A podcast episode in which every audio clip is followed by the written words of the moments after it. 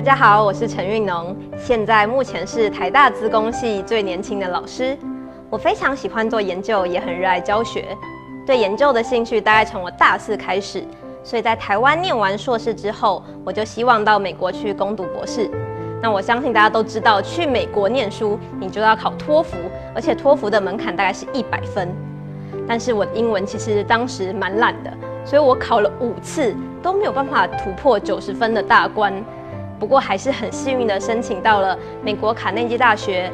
硕士学位的入学许可，所以我就去念了第二个硕士。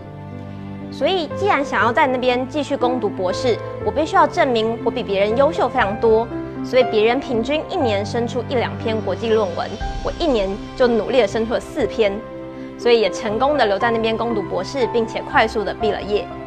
毕业之后，我就到了微软去工作。像我的大学同学一样，有人在 Google，有人在 Facebook。不过不一样的事情是，我工作了一阵子之后，就决定想要回来台湾，回到母系来当教授。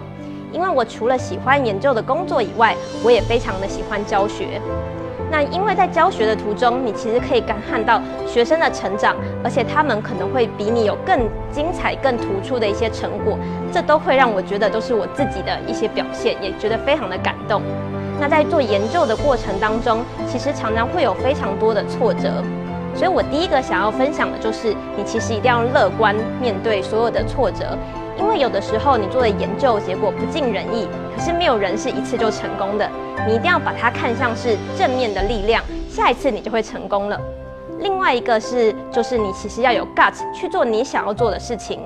像我投入了 AI 领域的研究，在当年其实是非常冷门的一个方向。不过，我不管别人怎么说，也不管别人的眼光，我往这个方向去前进，最后你就有可能做出比别人优秀的结果，而且这也会让你变得更与众不同。